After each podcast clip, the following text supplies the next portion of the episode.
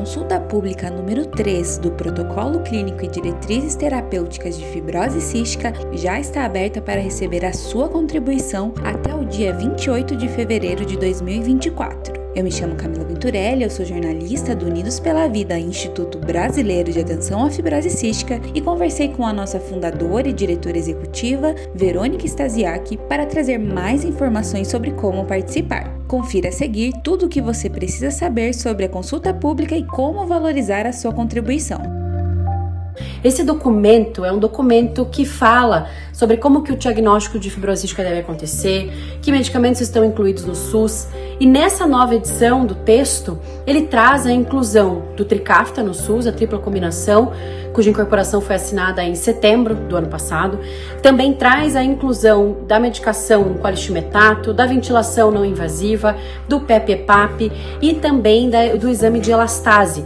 Todas essas tecnologias que já foram avaliadas pela Conitec já tiveram recomendação favorável para incorporação. Neste momento, mais uma vez, a gente fala sobre a importância da participação na consulta pública, que é aquele mecanismo estruturado para você poder dar a sua contribuição sobre o que está em avaliação. O texto inicial do protocolo de fibrose cística foi recomendado favorável para aprovação, agora com discussão na consulta pública, mas é importante que principalmente os profissionais da saúde, as associações de assistência e as pessoas que têm e convivem com a fibrose cística façam a leitura desse texto e também deem as suas contribuições na consulta pública.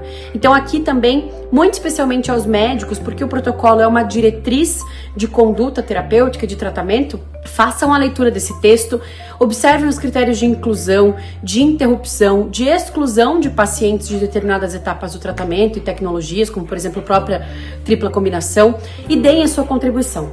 Consulta pública não é voto, não é abaixo assinado, o que importa mais é a qualidade da sua contribuição do que a quantidade de contribuições que são enviadas.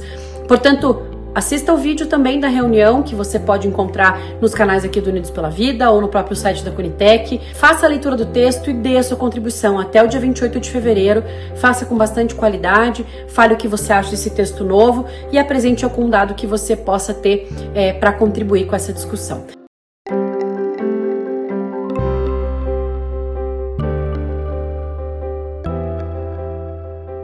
Termina aqui mais uma edição do Conversando sobre Fibrose Cística. Neste episódio, a fundadora e diretora executiva do Unidos pela Vida, Verônica Stasiak, trouxe informações importantes sobre como participar da consulta pública número 3 do Protocolo Clínico e Diretrizes Terapêuticas de Fibrose Cística.